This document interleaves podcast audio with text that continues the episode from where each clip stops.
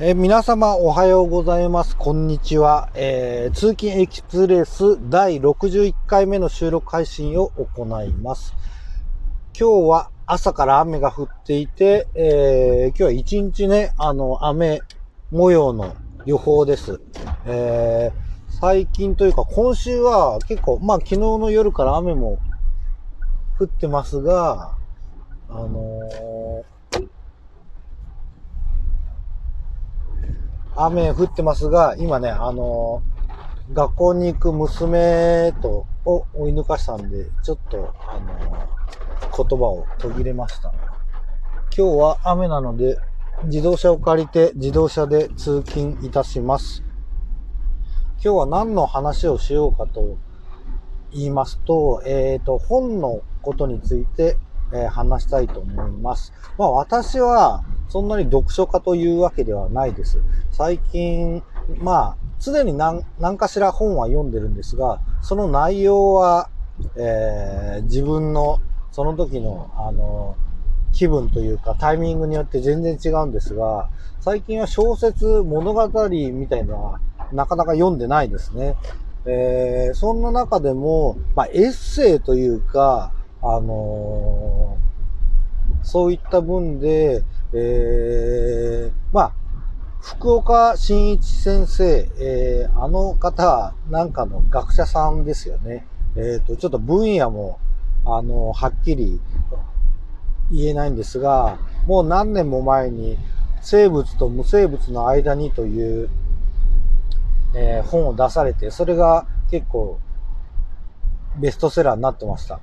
生物と無生物の間には私も購入して、えー、読んだんですが、途中で挫折して、多分、あのー、もう、この間ね、また読み返そうと思ったら家にいないんですよね。だから、破棄してしまったか、人にあげてしまったか、あのー、古本屋に売ってしまったか。古本屋には最近売らないので、もしかしたら、あの、整理の時に捨ててしまったのかもしれないです。それで、まあまた、ちょっと前に、ブックオフに行きまして、えー、読んでみようかなと思ったんですが、その福岡新一先生の生物と無生物の間にっていうのは、あの、3日なかったんですが、その後に出した世界は分けてもわからないっていう本を、えー、購入して読んでます。これね、まだ全然、あの、前半の途中というか、あのー、中頃にやっと差し掛かったかなっていうぐらいまでしか読んでないんですけど、この人ね、内容が面白い、まあ私の印象ですよ。あの、福岡先生の本は、なんかすごい文体がね、心地いいんですよ。えっ、ー、と、今の私にとってはということですね。それで、まあ、静かですし、これで学者さんなのにもかかわらず、えー、美術とかにも造形があって、絵に関するエピソードとかも、あの、出てきたりします。こういったのは、あのー、例えば自分がせかせかしてる時とか、えー、なんか、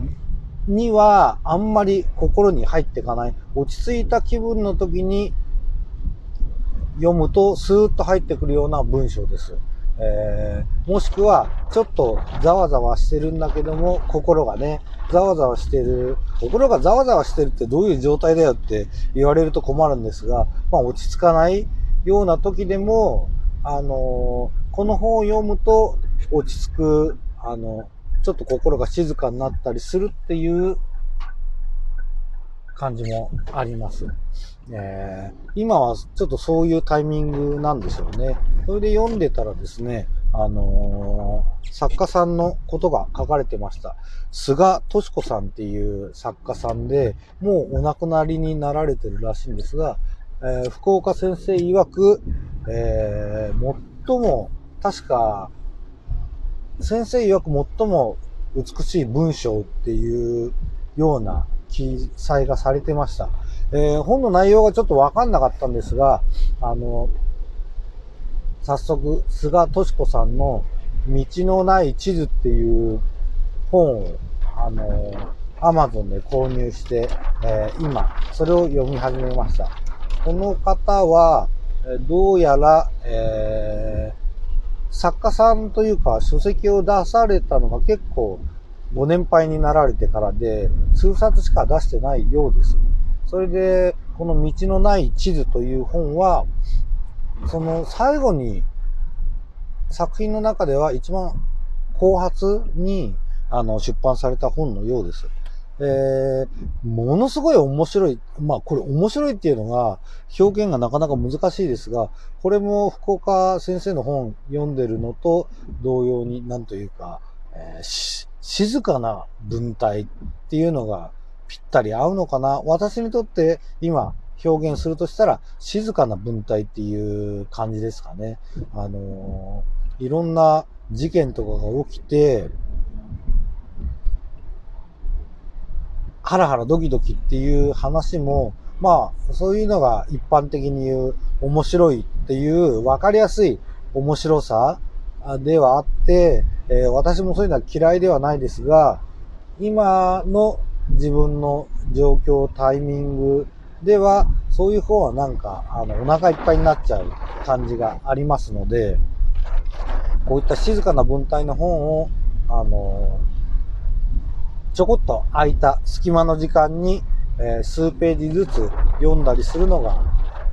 ちょっと、あの、いいかなって思ってます。えー、届いたのが昨日なんです。この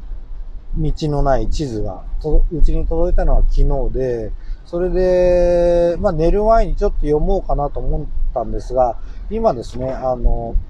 ちょっと一人の部屋で寝てるもんで、ちょっと寝る前に読むなら、どうせだったら、えー、音読してみようかなと思って、あの、声に出して数ページ、10ページぐらい読みました。まあ、声に出したから何っていうことはないんですが、あの、音読する機会って、あの、学生時代からはるか久しいじゃないですか。卒業してから。その後になかなか音読する機会ないですよね。なんか音読も、あの気持ちいい、あの、一つになるんだなっていうのが分かりました。音読すると、その分頭に入るし、えー、いいんですよっていうことを私は言いたいわけではなくて、まあ、本を読んだりするいいっていう感覚ですとか、まあ、ランニングもそうです。ランニングすると、えー、体、運動はいいので、鍛えられるし、えー、ものすごいいいことなんでみんなやりましょうとか、そういったテンションのこととはちょっと外れた、えー、ランニングはいいですよって、もっと静かな感じでね、ランニングはいいですよですとか、音読はいいですよとか、読書はいい。ラジオ聞くのもいいね、みたいな、そういったアピールの仕方というか、そういうのはなああるところにはあるんですがなかなか普段の生活の中にはなんかなくなって久しいような気がてるんですよね。例えばテレビなんか見てるとほとんどそういうのは出てこないです。というか、えー、そういうことを言ってる人がいるのかもしれませんが、そういう感覚を持ってる人がそういうふうに言っても、で面白いっていうのはどういうことですか？あ、伏線があってねとか、そういったなんか技術論だったり、なんていうか分かりやすい面白さっていうんですか？ああ、これ難しいですけど、えー、うまく表現できてるか分かりませんけど、そういう以外の面白さだったり魅力っていう方が合ってるのかなっていうのがもっと世の中にはあって、皆さんもそれ、あの、知ってるはずなんだけどもなんか、表現しにくいから忘れ去られちゃってんのか、